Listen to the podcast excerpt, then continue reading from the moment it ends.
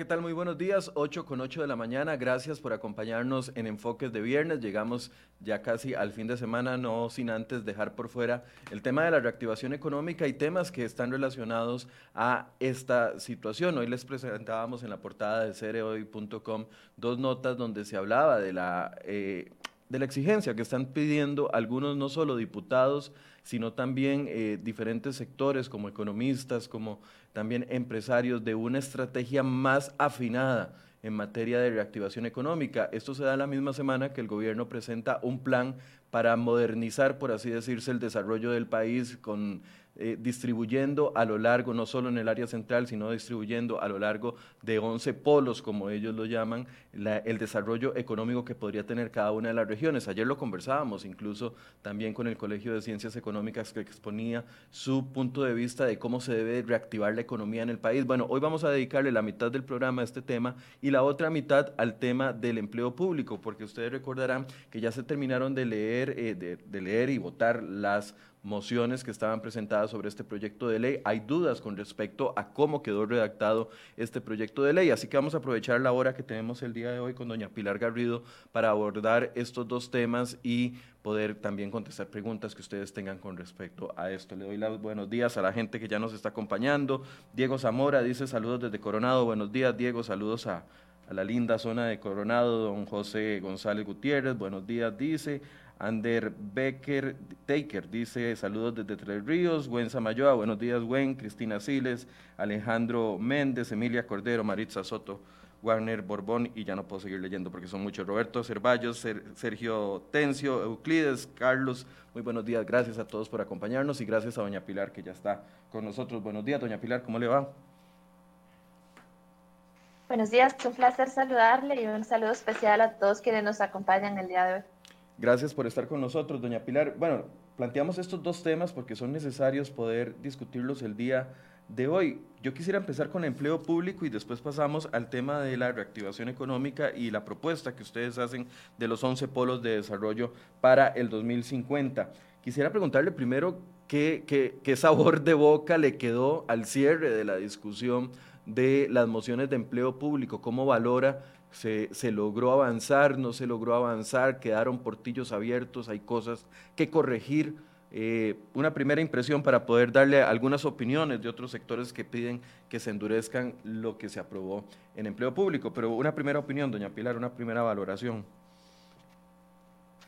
Bueno, yo estoy muy contenta de haber terminado ya la fase de comisión y, poder dar paso a otra fase en, en plenario dentro de las mociones, yo lo que observo justamente es este, que si hay cosas que arreglar, como por ejemplo aclarar mejor el tema de la rectoría, poder distinguir mejor cuáles son las competencias que corresponden a mi plan, aclarar que lo nuestro sería una rectoría política y poder clarificar mejor las competencias de servicio civil para, eh, en el ámbito de la rectoría técnica, para el ámbito de su cobertura, como son ministerios y órganos desconcentrados. Yo creo que hay un primer elemento, porque esa moción 82 que se incorporó en el texto no tiene eh, la, más afortunada redacción y todavía establece eh, la rectoría a tres distintos entes, como son presidencia, Mideplan y servicio civil. Ese es un tema que hay que, hay que zanjar y que es una de las cosas que vamos a buscar resolventar en plenario.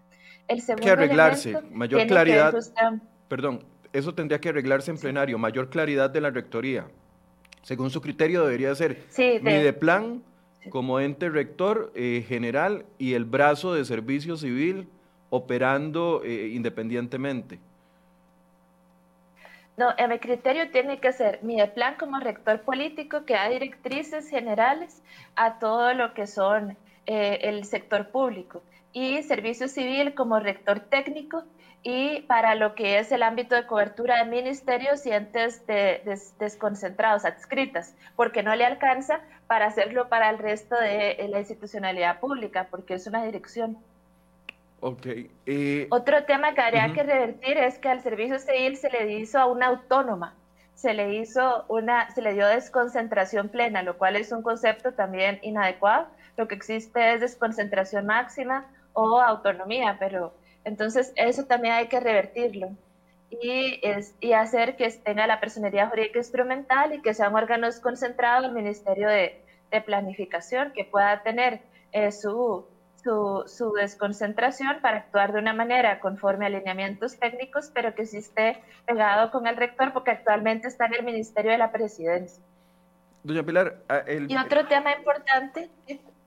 Si quiere, ah, quiero, tengo un par de preguntas sobre la rectoría específicamente. Si quiere, abordemos esas primero para ir saliendo y poder ir avanzando.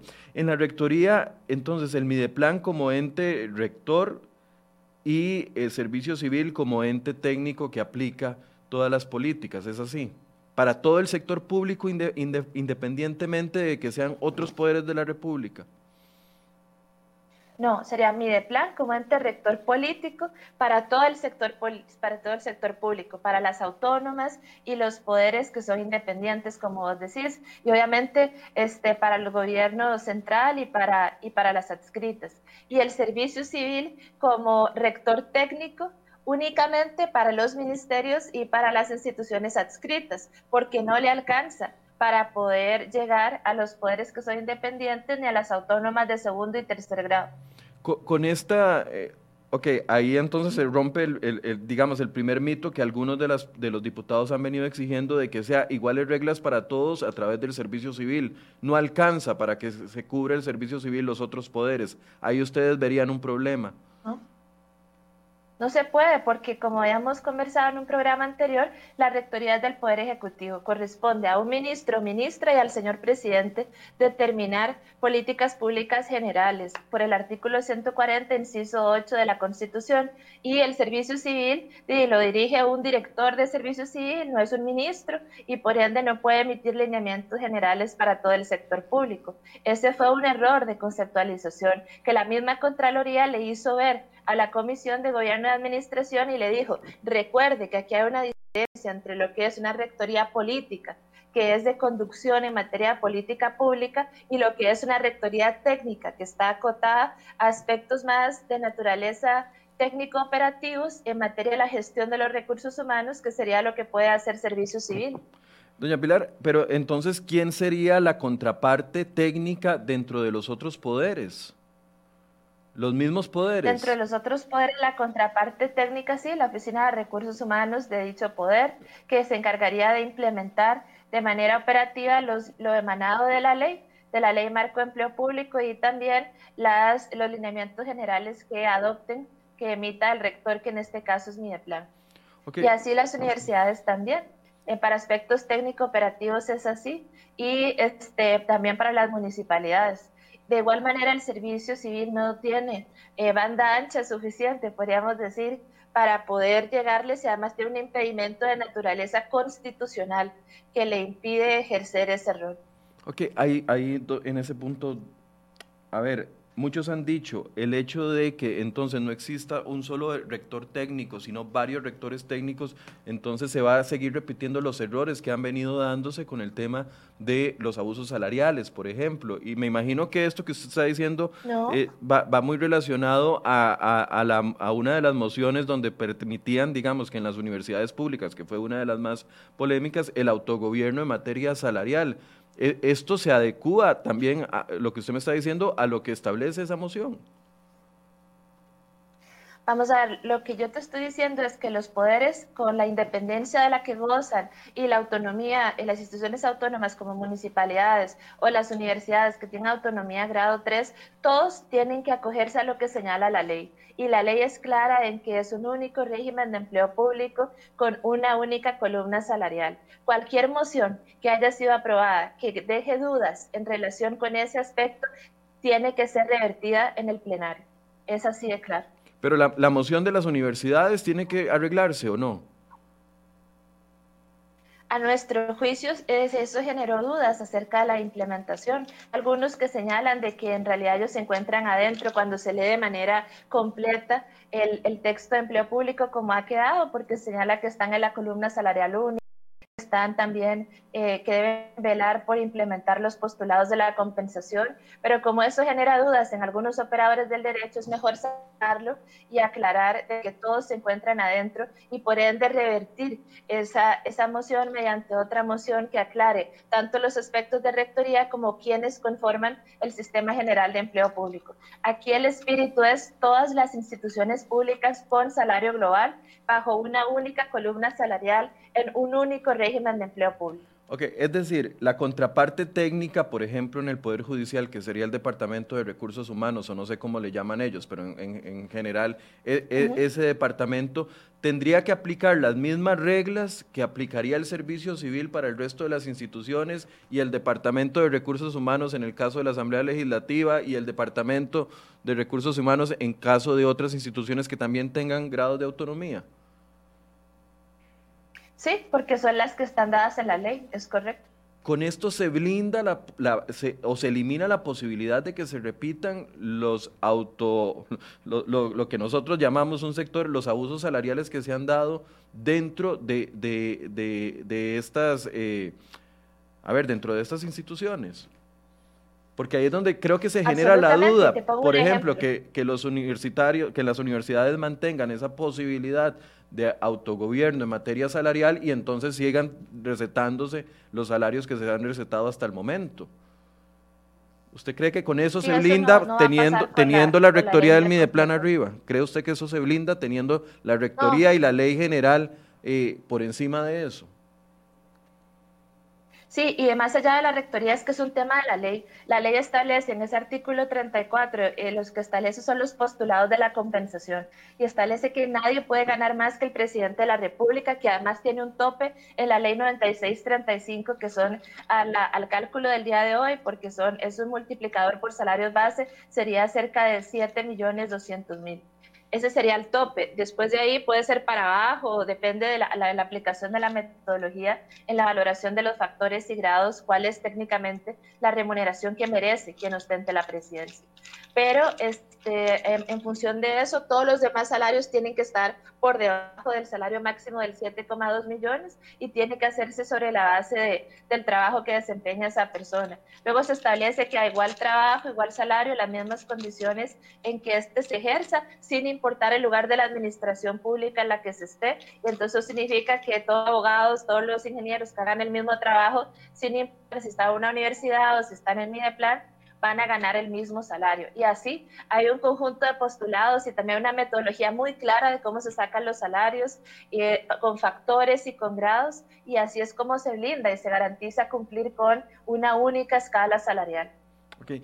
Un punto aquí, nos, decía don Fernando Cruz en una conversación que tuvimos con él eh, ayer hace 8 o hace 15, no recuerdo bien, hace 8 me parece, nos decía, en el momento en que se apruebe la ley de empleo público con rectoría del Mideplan para, todo el, para todas las entidades del gobierno central, él lo dijo aquí, está en video, yo mismo voy a conversar con mis otros eh, compañeros de Corte Plena, que son 21, para presentar un recurso de inconstitucionalidad ante la Sala Cuarta y que se elimine eso porque estamos seguros, y don Fernando con, el, con, con la experiencia que tiene en la Sala Constitucional, indudable que ha estado ahí durante tanto tiempo, dice, estamos seguros que eso caería o se traería abajo al menos ese aspecto de la ley.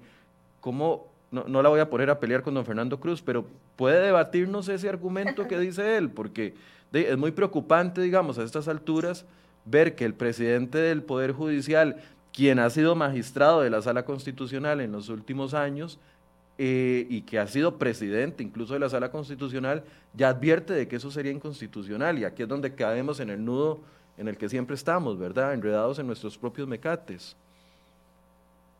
Sí, bueno, esa acción de inconstitucionalidad la tuvo que haber presentado en 2018, porque mi plan es rector del, del sistema completo de, de, empleo público desde diciembre del 2018, es rector mediante el artículo 46 de la ley 9635.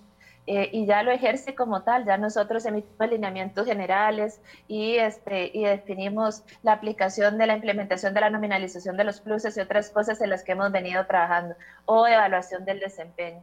Entonces, honestamente, eh, no, no comprendo bien a qué se referirá en este momento. Ahora, es verdad que hay hay limitaciones en el ejercicio de la rectoría establecidos en la Ley General de Administración Pública y de lo que se trata es de definir lineamientos generales que sean de aplicación por parte de cada una de las instituciones con base en lo que señala el propio ordenamiento, pero lo que señala la ley propiamente, los postulados, la metodología, eh, el cálculo del salario, em, el tema de aplicación de pruebas de reclutamiento y selección, evaluación del desempeño sobre la base de metas del trabajo que se desempeña y competencias, pues todas estas son cosas que tanto las universidades como el Poder Judicial no habían venido implementando de una manera tan fehaciente por la complejidad que implica, por ejemplo, desde el lado Poder Judicial, y que en este momento ya estarían eh, obligados a hacerlo por la ley.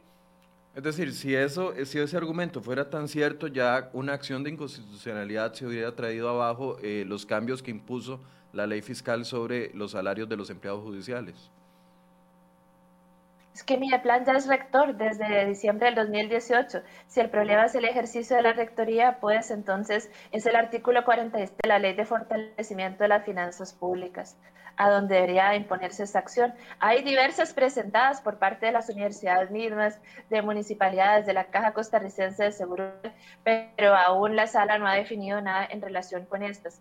Y también quisiera zanjar otro asunto, y es que nadie es independiente o nadie es autónomo en materia de salarial, en materia de las compensaciones. Incluso la constitución política misma, cuando uno analiza el tema de las universidades, uno analiza el tema de las municipalidades, no se señala ahí que tengan como eh, autonomía en materia de empleo público. De hecho, de lo que se trata la autonomía es de un tema de especialidad de orgánica, de, especialización técnica, y allá lo que se refiere eso es al, de, al desarrollo local en términos de las municipalidades, a la administración de justicia, en términos de poder judicial, y a lo que se refiere es el tema de independencia, y en materia de las universidades es al tema de enseñanza superior y otras actividades vinculadas como investigación acción social, pero no empleo público.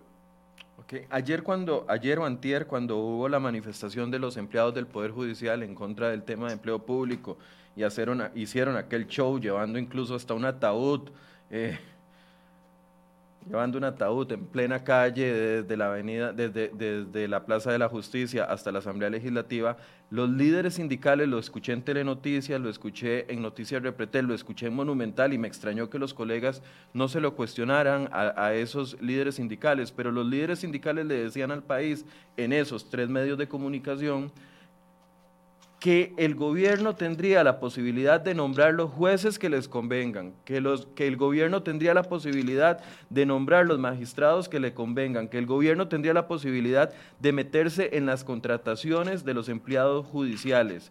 ¿Eso es verdad? Eso es manipulación absoluta y eso es tergiversar la verdad. Y por eso es que mi plan es rector político, definiría elementos de política pública, establecería pautas en relación con lineamientos generales. Y por eso es que la rectoría técnica la tendría la Oficina de Recursos Humanos del Poder Judicial, que se, que se encarga de aplicar la ley y que se encarga de hacer concursos de oposición o valoración de mérito, como señala la ley Marco de Empleo Público, y efectuar las contrataciones ellos mismos ni de plan como rector político jamás estaría involucrado en ningún aspecto de naturaleza técnico-operativa como la contratación de alguna persona. Y hay otros de esos puestos que además están establecidos que son de naturaleza constitucional y que la Asamblea Legislativa es quien los nombra. Entonces se tergiversa la verdad y eso es inaceptable. Ok. Dado esos dos puntos, don Fabián Bolio, eh, uno de los abogados constitucionalistas que usted conoce y que es más reconocido acá en el país, también apuntaba otra debilidad eh, en este borrador de ley que ya va a discusión al plenario, y era el, agregarse o el tomarse en cuenta algunas, eh, algunos pluses que se han conocido hasta el momento como pluses, como el tema del, del sonaje, etcétera, etcétera, tomarse en cuenta para el salario base. Y don Fabián tiene una una posición muy firme con respecto a esto. Voy a, ponérsela para que eh, usted la escuche y por favor nos dé su opinión. Entonces ahora lo que están diciendo los diputados es, ojo, trayéndose pluses del modelo anterior y tratando de metérselos a este bloque de cemento que no tiene nada por dentro para inflar el salario único o salario global. Me explico, es un truco. están volviendo a las mañas de hoy diciendo que voy a coger el componente, por ejemplo, de eh, antigüedad o de peligrosidad o lo plus que sea, para que el nuevo salario, que es único, sea calculado con esos componentes. Entonces, claro, vamos a volver a subir y subir y subir y subir y subir. vamos a convertir el salario, el salario único en lo que fue en el 53 el salario base, por así decirse. Así es, y, lo, están, lo están perturbando, tergiversando la gran ganancia que sería el salario único y lo van a regresar a lo exactamente lo mismo. Entonces, Costa Rica no va a ganar, eh, no va a ganar con, con ese cambio si estos diputados insisten en introducir estos cambios que son muy dañinos para la gran reforma que se está haciendo. Podríamos decir entonces, don, doña Pilar, viene con gol incluido el tema del salario único al permitir eh, que se tomen en cuenta algunos eh, temas que se han considerado como pluses salariales eh, anteriormente, según la posición de don Fabián? lo que se incorporó por parte de los diputados a la columna salarial al cálculo, la metodología de valoración de trabajo para establecer la columna salarial es justamente el tema de la, una compensación por el ejercicio, por la prohibición del ejercicio liberal de la profesión que eso lo que nos señalaban los abogados laboralistas y los argumentos en la mesa de trabajo con los diputados era que este, no se podía limitar un derecho como el derecho al trabajo sin ofrecer una compensación para, para ello. Y el otro tema que, este, que ellos incorporaron fue justamente una solicitud que nos que, que los hicieron en relación con el tema del sonaje, que es justamente para aquellos lugares donde no estén los profesionales capacitados o no esté la disponibilidad de determinados profesionales y solamente para servicios esenciales como lo sería la salud y la educación. Esto fue planteado por uno, un diputado que es, que es médico y que él nos hacía ver la, la necesidad de, de, poder contar con profesionales adecuados en, en, lugares muy lejanos, como por ejemplo Talamanca u otros. Entonces, lo que se hizo fue cerrar, cerrar mucho esa disponibilidad y hacerlo de manera temporal, de tal manera que luego pueda haber esa, ese personal adecuado y que ya no se necesite. Esos, esas fueron dos adiciones que los diputados propusieron a la columna salarial única y que por ende eh, tomaron la decisión de incorporar. Pero esto no, no, no abre ese portillo, lo, eh, lo, que dice don Fabián Bolio, a que eventualmente entonces, como siempre sucede, que se presenten eh, algún tipo de procedimiento y eventualmente el salario global pase a ser el salario base con pluses.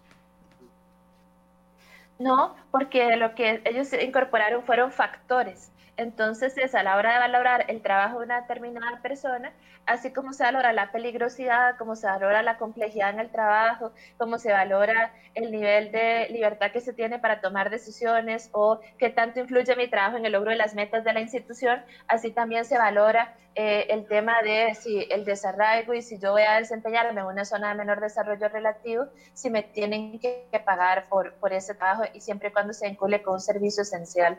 Igual desde el 1 al 8 y a quien no le aplique no se hará y por el reglamento se puede acotar muchísimo que no es para todos. También escuché decir como que ahora iban a darle dedicación exclusiva a todos como en el salario compuesto. Eso también es falso. Es nada más cientificar en cuáles puestos se requiere y pues ahí establecer del 1 al 8 para en los grados cuál sería el nivel que, se requiere.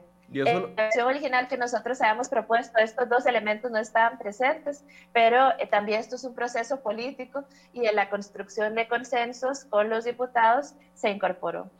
El diputado, bueno, pasado este tema, el diputado Pablo Heriberto Abarca, que ha sido uno de los que presentó mayor cantidad de mociones, que buscaba cerrar alguno de estos eh, o zanjar las dudas que existían sobre esto, opina y la fracción del PUS ha tenido también una opinión eh, muy crítica al proyecto de ley, incluso piensan de que está muy debilitado. Vamos a escuchar a Pablo Heriberto Barca para, para ver qué posición tiene con, usted con respecto a esto.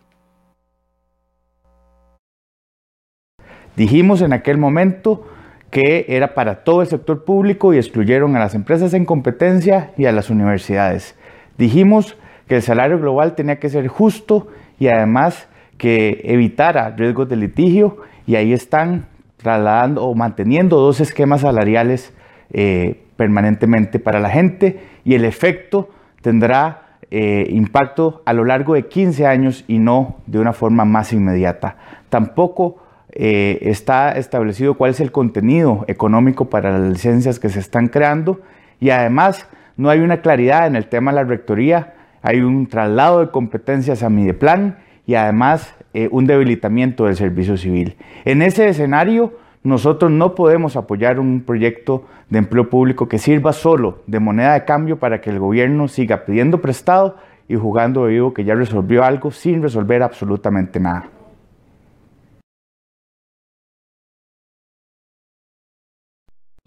eso? Sí, sí están los votos aún sin el PUSC, lo cual me parece lamentable porque este es un momento para que todos los políticos, el PUSC también, con absoluto sentido de la responsabilidad, contribuya a solventar las necesidades de ajuste fiscal y por ende de acuerdo con el Fondo Monetario. Pero me quiero referir particularmente a lo que señala el diputado Barca. Lo primero, las universidades están adentro y en materia de convenciones colectivas, las universidades y las empresas públicas estatales en competencia están adentro de lo que es la ley marco de empleo público. Y este, es verdad que en las exclusiones de las empresas públicas estatales no se encuentra en competencia, están excluidas, pero sí están bajo el tema de convenciones colectivas. Y también hay que recordar que están bajo los topes de la ley eh, del artículo 41 de lo que es la 9635, ley de fortalecimiento de las finanzas públicas. En materia del salario, es cierto que no tenemos coincidencia. El, el PUSC y Pablo Heriberto en concreto están apostando por aumentar los salarios en 32 mil millones anuales eh, durante 12 años a las personas servidoras públicas que se encuentren por debajo de lo que se establece como salario global. El gobierno de la República no está de acuerdo con eso. Estamos en una situación de ajuste fiscal y así yo se lo hice saber a los diputados de la comisión en una nota. Y es más, le señalé que este eh, momento, ese dinero, si se decide invertir esos 32 mil millones sería para acciones de reactivación económica y no para aumentar los salarios a las personas servidoras públicas, porque este no es el momento para eso. Entonces sí, ahí sí tenemos una diferencia. El otro tema es en materia de eh, el contenido económico de las licencias. Mideplan tiene todos los cálculos. Yo lamento que el diputado Abarca no haya podido estudiar ese documento y este, incluso sabemos cuánto vale el permiso remunerado dentro del gobierno central, cuánto sería para todo el sector público. Entonces, más bien creo que es un error de comunicación o de coordinación, porque jamás sería de mala voluntad, sino Creo que es un error de falta de coordinación porque efectivamente esos cálculos están todos y los pongo a disposición eh, de tuya y de los quienes nos siguen en, el programa y el público general. Y el otro elemento de la realidad es cierto que hay que aclararlo, pero no en el sentido que él señala, sino de delimitar mejor las competencias. A nadie se le ha vaciado de contenido, más bien el error ha sido de que querer darle a una entidad que es técnica potestades de política pública para todo el sector público. Y ahí es donde está ese error, por la confusión que hay de que este es un tema constitucional, cuando en realidad la Dirección de Servicio Civil se creó por un acuerdo presidencial en 1953. No tiene asidero constitucional, la Constitución es de 1949. Pero sí, ese es otro de los elementos que hay que solventar, pero no comparto lo que se señala de que se ha minado a servicio civil. Decir las cosas como son. Si uno quiere que el proyecto pase y tiene observaciones, pues vamos y lo arreglamos mediante mociones de reiteración o lo arreglamos mediante una mesa de trabajo en plenario, que se sale plenario a comisión con un texto acotado, se van rechazando mociones. Pero este es momento en que todos los diputados asuman la responsabilidad con el país, con el ajuste fiscal, con el Fondo Monetario Internacional. Y ahí es donde quisiéramos ver a todos los diputados de nuestro país siendo responsables y pensando en los próximos años, en la reactivación económica, en dar confianza, estabilidad macroeconómica para crecer mejor. Doña Pilar, para pregunta de cierre sobre el tema de empleo público, las dudas que expresan de que las universidades están técnicamente dentro, pero con una libertad tan amplia que podrán hacer lo que quieran, no solo vienen del Partido Unidad Social Cristiana, vienen de don eh, don Fabián Bolio como abogado constitucionalista, don Rubén Hernández Valle, que también tiene una alta credibilidad, abogado constitucionalista. No, no es un tema de un partido que se esté oponiendo solo al, al proyecto de ley, es un tema de también otros expertos que dicen desde afuera están cometiendo un error y no lo quieren ver. ¿Usted descarta esa posibilidad de que la inclusión es, es, es para que estén dentro de la ley, pero al final y cuentas no va a tener un impacto importante en, en el control del gasto público? a pesar de estas opiniones de constitucionalistas reconocidos. No, lo que yo creo es que ante la, la duda no puede existir y no puede existir tampoco para quienes tienen que implementar la ley marco de empleo pública en un segundo momento. Yo creo que es que revertirlo y hay que hacer, hacerlo mediante una moción en plenario y ese ha sido el acuerdo y esas han sido las conversaciones en las que hemos venido conversando con las distintas fracciones sobre los aspectos que requieren trabajarse ahora en esta segunda fase en, en plenario. Y la ruta para arreglarlo sería mediante mociones de reiteración encontrar cuáles son las mociones de reiteración que pueden revertir potenciales eh, temas que estén de manera incorrecta, como este de la rectoría, y que zanje de una vez por todas las dudas de que esta ley es para todas las instituciones públicas, las universidades también, y sobre todo en materia salarial y en los distintos procesos de gestión del empleo público, que haya absoluta claridad de eso. El, sería vía mociones de reiteración ¿Descarta usted completamente la posibilidad de abrir el plenario a comisión y que se modifique el proyecto como existe otra, esta otra opción? No, no lo descarto. Yo lo que sí descarto es volver a comisión porque, este, porque eso sí sería inadecuado para cumplir con los plazos del, del, acuerdo con el Fondo Monetario Internacional que nos llegan a finales de mayo para poder tener aprobado en segundo debate este texto eso sí sería inconveniente, más aún como lo han planteado algunos diputados sin un plazo determinado para ello. Eh, lo que sí creo es que por la vía de reiteración, ya con don Rubén hemos hecho también un ejercicio de identificar y de validar cuáles serían mociones que pueden resolver algunos de los temas que preocupan a los y las diputadas y en un segundo momento, si no hacerlo por la vía de abrir eh, plenario de comisión con una, una moción muy acotada y con un acuerdo previo construido entre todas las fracciones sobre aquellos aspectos que se requieren remozar y, ajustar en la ley marco de empleo público. Ok, avanzando. El, el, este proyecto de ley, eh, inicialmente don Elian Villegas dijo la agenda del Fondo Monetario Internacional debería estar aprobada para mayo. Pareciera que este es el único que se va avanzando al ritmo esperado para que pueda cumplir ese plazo. ¿Ustedes ven más proyectos de ley relacionados con la agenda del Fondo Monetario Internacional aprobados antes de mayo o solo empleo público?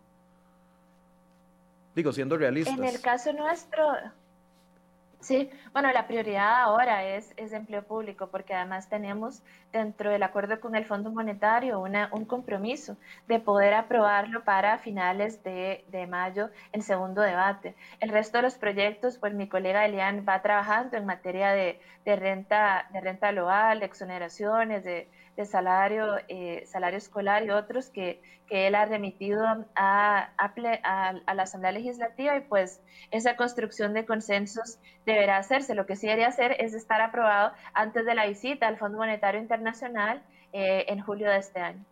Por eso, entonces mantienen la, la, esperanza de que no solo este proyecto, sino otros de la agenda de FMI se aprueben antes de mayo, a pesar de que los diputados lo ven como casi que imposible yo no estoy muy al tanto, honestamente, del avance de, los otros, de los proyectos de ingresos. Empleo público y, la, y la estrategia territorial consumen mi tiempo últimamente, pero este, en el caso de, de Elian, él sigue trabajando eh, para lograrlo y si no, para lograrlo eh, antes de junio, que, que, también sería, sería la meta. Ok, hoy traíamos en la portada de cereoy.com eh, una nota sobre el tema de el crecimiento económico y la reactivación económica. Y ayer nos decía uno de los economistas del Colegio de Ciencias Económicas, eh, don Luis, me parece, Luis Vargas se llama él, que hizo este estudio del Colegio de Ciencias Económicas para la reactivación de la economía, decía que la reactivación que se está dando este año, posterior a la pandemia, que sería de un 2.6% del PIB aproximadamente, venimos de un hueco de 4.5, se está dando por inercia de la economía y por y no por una estrategia de gobierno que lleve a una política que impacte el desempleo y que pegue un salto y que golpee el desempleo y la pobreza que nos está golpeando. ¿Cómo ven ustedes esta afirmación, doña Pilar? La reactivación económica se está dando por inercia ante la incapacidad del gobierno en estos tres años de establecer una ruta con, con metas establecidas, plazos establecidos que logren una reactivación de la economía.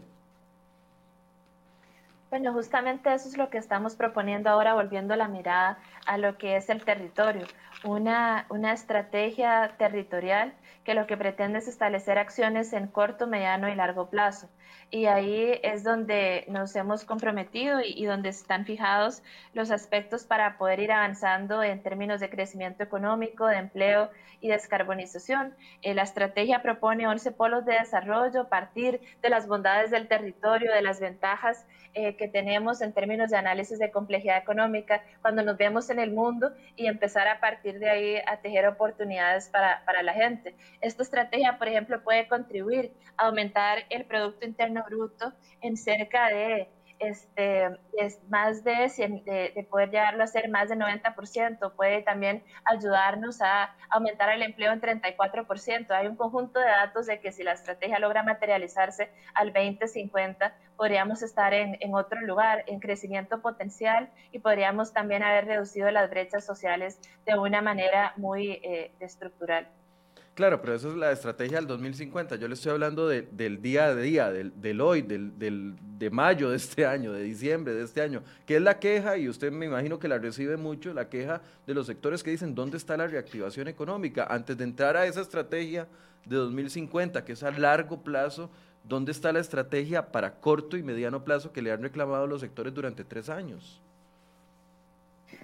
La estrategia de corto y mediano plazo fue presentada en 2019, se llama Estrategia de Crecimiento, Empleo y Bienestar, y hay un conjunto de acciones que se han venido implementando que parte por la reestructuración del crédito, que parte también de la atracción de inversión extranjera directa en la que está eh, el Ministerio de Comercio Exterior en este momento, parte también de otros elementos como tienen que ver con las líneas de crédito de Banco Central o el texto de avales y, y ese esfuerzo en el cual estamos eh, totalmente comprometidos a sacar con la, con la Comisión de Escenarios también está de esa manera. También otro de los elementos es que la reactivación requiere también de, de, confianza y pues en ese esfuerzo es que también estamos comprometidos con temas de estabilidad macroeconómica y llevándolo a la par. Entiendo que quisiéramos verlo de una manera más, más rápida eh, y que quisiéramos también empezar a, observar eso en, términos de crecimiento económico y de, empleo, pero, pero bueno, ya el empleo va por 19%, estamos empeñados en seguir avanzando de esa manera. También es cierto que somos muy vulnerables a, en actividades económicas que han sido actividades tradicionales como el turismo, dependemos de también la recuperación de otras economías. Ha sido una muy buena noticia ese paquete de estímulo fiscal que el gobierno de Estados Unidos está poniendo e implementando y eso nos va a ayudar a crecer a nosotros también por encima del 2,6% que se ha proyectado eh, y eso también se, se verá revertido en empleo. Pero bueno, eso es en corto plazo. También está todo el programa de clusters que está generando oportunidades desde ya en muy corto plazo, actividades generadoras de ingreso. Lo que nosotros proponemos es visualizar esas actividades eh, generadoras de ingreso en 2020, 2021, en 2022 y a partir de ahí empezar a tejer transiciones para que podamos ubicarnos en un lugar donde pueda obtenerse mayores oportunidades, donde tengamos ventajas en términos de de otros países y donde también podamos tener mayor calidad en términos de, del empleo. Pero hay una evaluación de esa estrategia. Hay una evaluación de esa estrategia que está actualmente, porque, a ver, usted me dice, el desempleo ya va por 19%, pero es lo que decíamos ayer, bajó el desempleo de, de 20 a 19, pero es un tema de, de la inercia de la economía. O, o, usted sí se lo, atribuye a, se lo atribuye a las políticas que ustedes están implementando, porque es que nadie ve que, se que, que, esa pequeña reducción, porque es mínima, creo que son 20 mil empleos, esa pequeña reducción en el desempleo sea por una estrategia coordinada y que esté funcionando. La gente lo ve como parte de la inercia, o sea, la gente, los expertos, los economistas que, que están siguiéndole el pulso, lo ven como inercia de la economía, no responde a una política que vaya dando los resultados, digamos, que se presentaron en el momento de esa primera estrategia que decía usted en realidad son casi 300 mil empleos los que se han venido recuperando, no son 20 mil. Y también hay que entender del lugar donde partimos, medidas de confinamiento muy fuertes que fueron impuestas por temas de pandemia, el tema de cierre 300, de los ¿cuándo? Me perdí en ese punto. 300 mil, ¿cuándo se recuperaron 300 mil empleos? No, nosotros estábamos en 21% y ahora estamos lentamente regresando a lo que son a lo que son 19% y ahora vamos a seguir avanzando en términos de la tasa de desempleo. Yo, yo creo que es muy importante y sé que tenemos la presión de, de que quisiéramos generar empleo de una manera más robusta, pero también tenemos que tener una estrategia no solamente para resolver el 2021, que para eso ya mis colegas sectoriales han venido trabajando. Por ejemplo, Andrés está trabajando muy fuerte en la atracción de inversión extranjera directa, la extracción de, de nuevas empresas. Intel acaba de anunciar ahí todo un tema de, nuevos empleos para poder ofrecer a las personas. Luego está el tema de la estrategia de turismo, que tiene 20 acciones clave que van desde el desarrollo de infraestructura para, en parques nacionales hasta elementos crediticios o la revisión de la tarifa de, alta tensión para que no se tome en cuenta nada más el pico, sino pueda hacerse distribuido en el tiempo, o este, el sistema bancario que ayudó para poder generar oportunidades para estimular el turismo nacional, o la directriz que establece que las personas públicas puedan tener también, acumular jornadas para poder también ir a estimular el tema de, del, turismo local. Hay diversas medidas que se han puesto en su lugar que se obedecen a una política pública y ahora lo que estamos estableciendo es cómo transicionar en esas acciones de corto plazo que generan eh, situaciones habilitantes hay todo un portafolio de, eh, de, inversión pública que se viene desarrollando mediante alianzas público-privadas que también van en esa dirección y cómo hacer esos cortes en corto plazo, mediano y largo plazo pensar en las costas, pensar en todo el potencial que podemos tener en biotecnología verde y azul, pensar también en los aspectos que tienen que ver con servicios modernos, repensar actividades tradicionales como turismo, como turismo cultural o turismo médico, turismo de bienestar. Y eso pensándolo en el territorio y repensando cuál es el potencial de áreas tan olvidadas como por ejemplo el Golfo Dulce o el Golfo de Nicoya o Punta Arenas y estableciendo para ellos oportunidades a la luz de, del potencial biofísico y también de las ventajas de la, de la complejidad económica. y esto no es solamente una visión. Detrás de cada uno de esos 11 polos hay, hay granularidad, hay intervenciones de política pública muy, muy específicas, como por ejemplo, para cada uno de estos polos, cuál debería ser la, formación en, en, distritos concretos o cuántos deberían de ser los puentes que hay que arreglar o cuáles son los kilómetros que hay que arreglar de vías concretas o cuáles son los laboratorios que hay que tener. O sea, hay, hay un nivel de granularidad en cada uno de los polos en términos de políticas públicas y de inversión pública que implementar.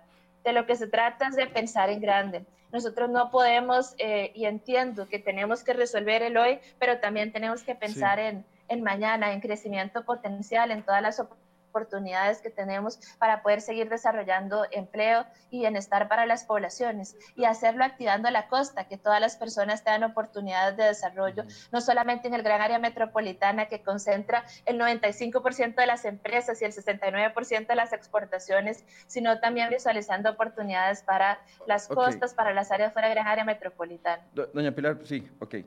A ver, eh, vamos a hablar de los 11 polos, pero es que no puedo dejar pasar lo que dijo de los 300 mil empleos, porque sería una falta de profesionalismo de mi parte eh, permitir que usted diga que se, eh, se redujeron de en 300 mil los, los desempleados cuando ese dato no es correcto, ese dato no es, no es, es falso. perdón que tenga que decirlo así, pero es que... publicada ah, recientemente de julio a enero del 2021, de julio del 2020 a enero del 2021, se han recuperado casi 300 mil empleos de los perdidos entre marzo del 2020 y julio del 2020. Se los podemos compartir, es, es la S que ha sido publicada recientemente. 300 mil empleos se han recuperado entre julio del 2020 y la fecha. Es que eso no es lo que dice el no, no, no, son los desempleados, son empleos, son empleos perdidos que se han venido recuperando, son empleos creados no son, ¿sí me explico? No, explíquese mejor, por favor, porque no, no le estoy entendiendo. Estamos, yo, le, yo le hice la pregunta sobre el desempleo. Le hice la pregunta sobre el desempleo, desempleo, y entonces usted me contesta que se han recuperado 300 mil empleos. Entonces, claramente, todas las personas que nos están viendo, y yo estoy aquí en shock, porque, porque eso no es cierto, no se ha reducido el desempleo en 300 mil personas.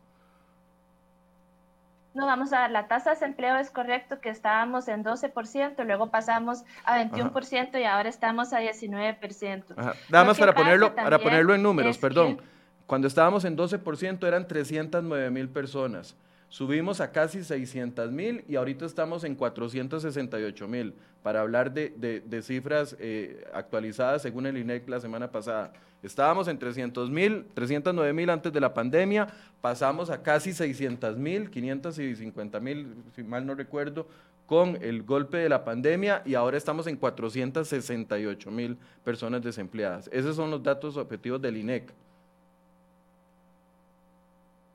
Sí, lo que yo te estoy hablando es de que se han, habido empleos nuevos que se han venido creando y que hay un aumento de lo que es la fuerza de trabajo. Es verdad que el empleo no ha bajado tanto, pero que sí se, se ha ampliado lo que es la fuerza de trabajo como un todo. Yo te puedo compartir los datos. Ok. Y los para que los veas. Es, en términos de desempleo está ahí, pero sí el aumento de la fuerza de trabajo por, por empleos creados. O sea, entonces, y cuando uno analiza de julio del 2020 a enero del 2021 y analiza de marzo del 2020 a julio del 2020. Por eso, a ver, no es que se redujo el desempleo, sino usted nos está diciendo que, se, que, creció la cantidad de empleos disponibles en 300 mil. La fuerza de trabajo aumentó y lo que hay ahora, y sí, en términos de desempleo, pues sí, ese, esa disminución no ha sido tanto, pero ha ido paulatinamente.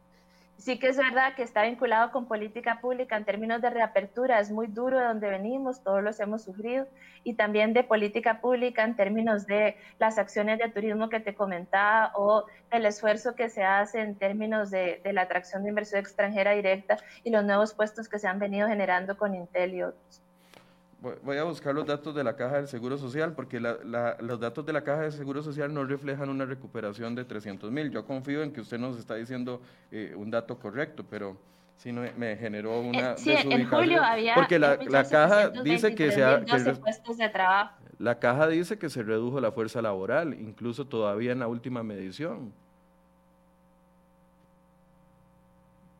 En, en julio había 1.723.012 puestos de trabajo. Sí, es, yo te voy a mandar los datos para que los cotejemos, eso no hay, no hay problema. Pero es verdad que yo no estoy diciendo que estamos satisfechos con el resultado.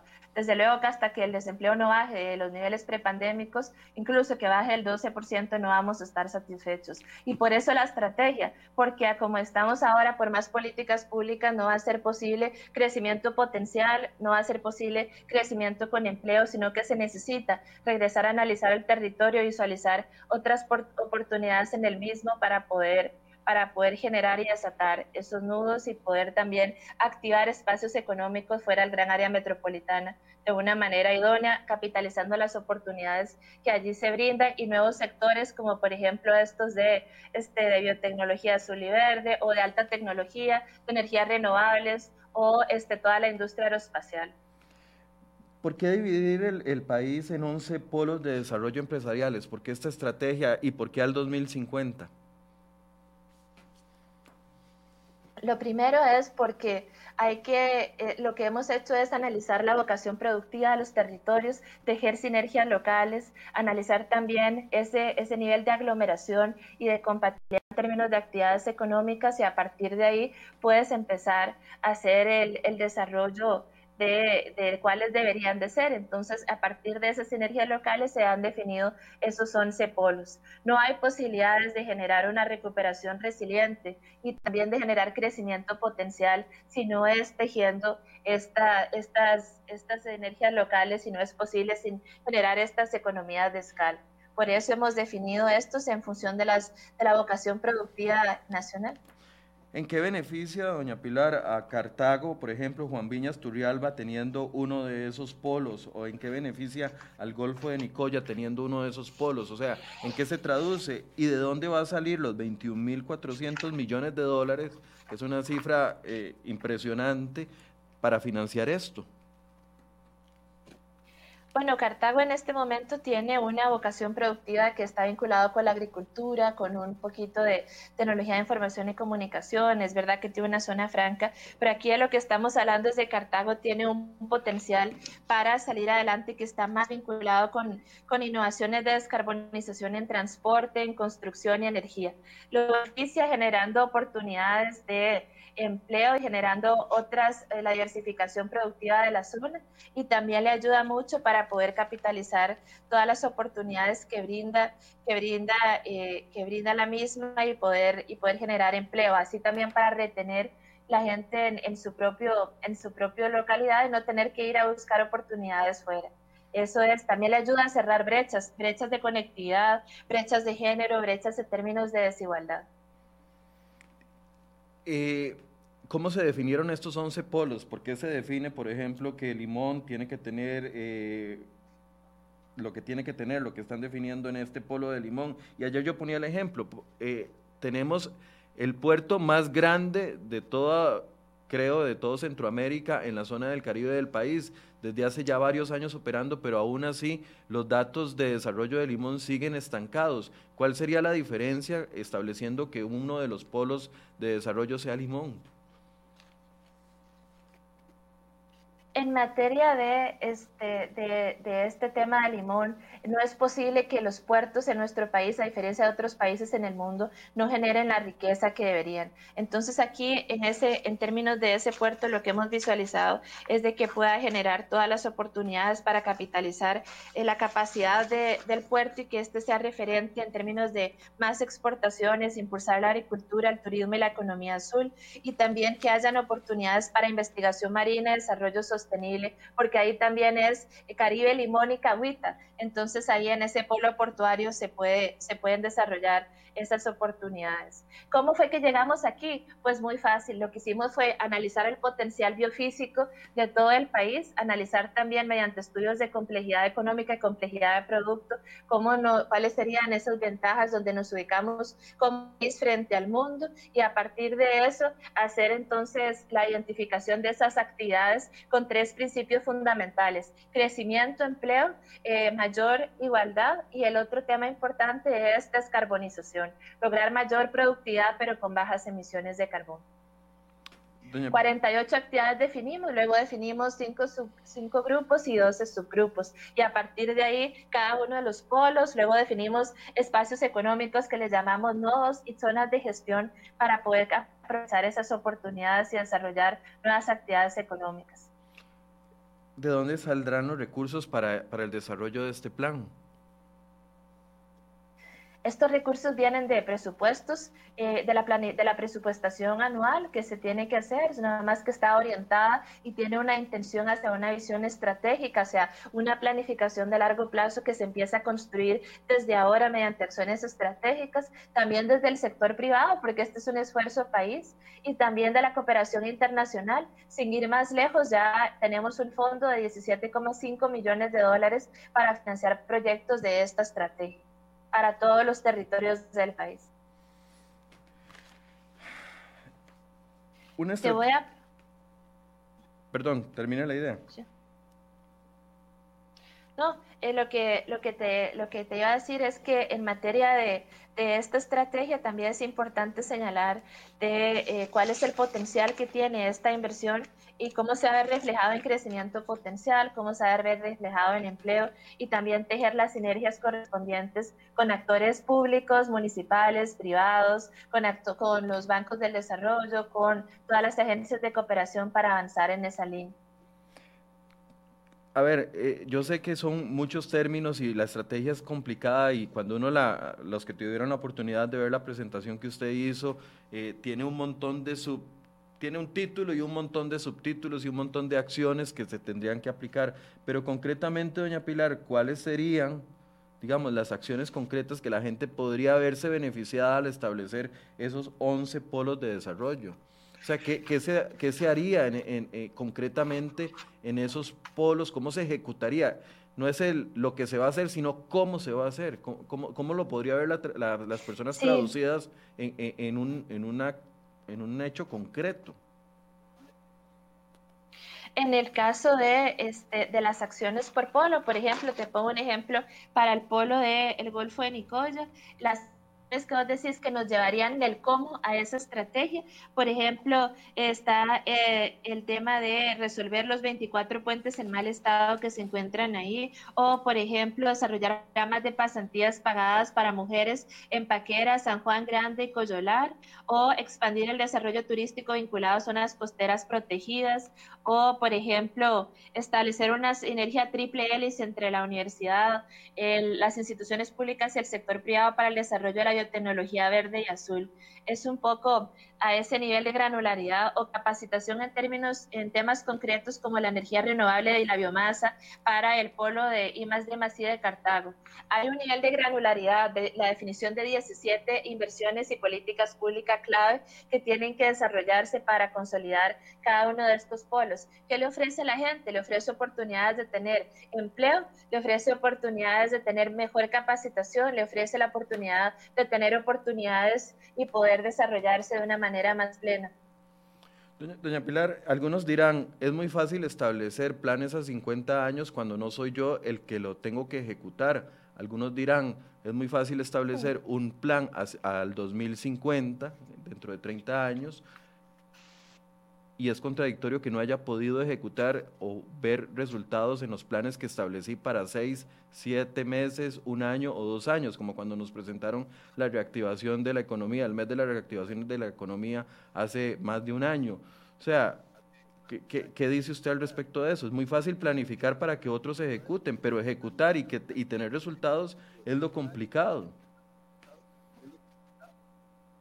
En realidad no es, pero primero no es fácil planificar a largo plazo, requiere de, mucho trabajo, requiere también de, un esfuerzo técnico y rigurosidad muy alta. Lo otro también, este es un mandato del Ministerio de Planificación por ley que tiene que cumplir con la construcción de una visión de largo plazo y además tiene que comprometer a las distintas instituciones públicas. En ese elemento de la sostenibilidad que usted me plantea, yo lo comparto, pero ya hemos venido trabajando para ello. En ese tema de las, con las universidades nos llevamos muy bien este, no es como con empleo público, que tenemos algunas diferencias y ya ellos han incorporado dentro del Plan Nacional de Educación Superior y la actualización que se está realizando de los planes estratégicos, acciones propias de la estrategia para garantizar su implementación.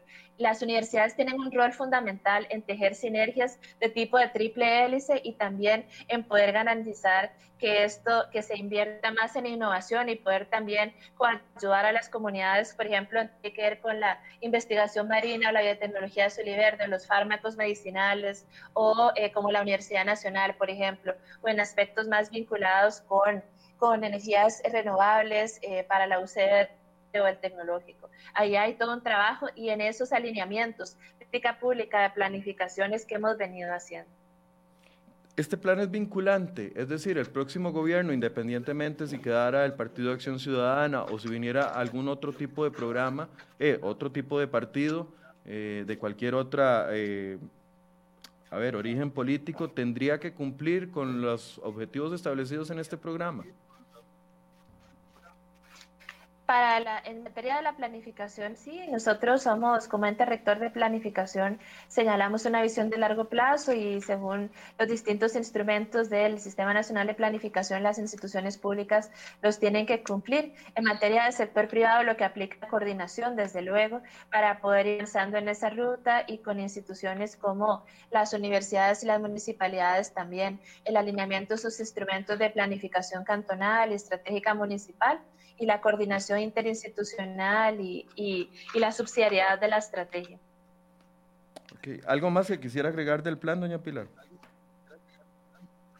No, lo único que quisiera destacar es que tenemos un, un, estilo de desarrollo que está sumamente concentrado y que de lo que se trata es de diseñar, de trabajar en acciones de corto, mediano y largo plazo y también de poder establecer cuáles son esas ventajas que tenemos como país. Hay que soñar en grande y diseñar la ruta y lo tenemos. Tenemos esas acciones a nivel de una gran granularidad. Tenemos análisis por 100% del cuadrantes en términos territoriales y ahora de lo que se trata es de poder apostar a crecer y hacerlo bien y hacerlo capitalizando las oportunidades del territorio y poder hacerlo de una manera resiliente y que garantice prosperidad y que ayude a resolver brechas históricas para que todos los hombres y mujeres de este país tengan oportunidades. Ahí está nuestro trabajo y invitarles a que lo puedan visitar en, la página de mi me voy a mandar los datos de, de, la encuesta continua de empleo a tu teléfono para que los veas. Sí, vieras que usted, usted, sabe que yo le, le, respeto mucho sus opiniones y siempre trato de darle el espacio para que, para que nos comente las posiciones de gobierno, pero hoy donde usted dijo eso de los 300 mil sí me deja le voy a ser honesto, me, me, sentí como un poco vacilado. Te lo voy a pasar. Me sentí un poco vacilado porque estamos hablando de que el empleo ha estado en esas condiciones. Hay gente que, eh, a ver, para muchos el desempleo es una cifra más, pero para otros el desempleo es no puede pagar los recibos de su casa, no puede pagar el préstamo del carro, están perdiendo su casa. Ese es un tema muy serio y, y decir que se redujo en 300 mil eh, de, no, no, sé, de verdad que me siento fuera de base completamente. Te lo estoy compartiendo para que lo... Sí. No, no, te lo, ahí están los datos. Este, yo, yo, yo soy muy sensible al, a, lo, a, la situación tan crítica que están pasando las familias costarricenses y por eso es que hemos venido trabajando en soluciones de política pública en el corto plazo, en el mediano y largo y también visualizando que puede haber más empleo. Imagínate que esta estrategia podría aumentar el empleo en 34% al 2050 o que el Producto Interno Bruto pueda crecer en 118% o que se puedan cerrar brechas de desigualdad en esa materia. Claro, y, todos quisiéramos eso. De manera paulatina con diferentes actores sociales. Y estoy seguro que todos quisiéramos eso. no, estoy seguro que todos quisiéramos eso. A, lo, a lo que pasa a la gente.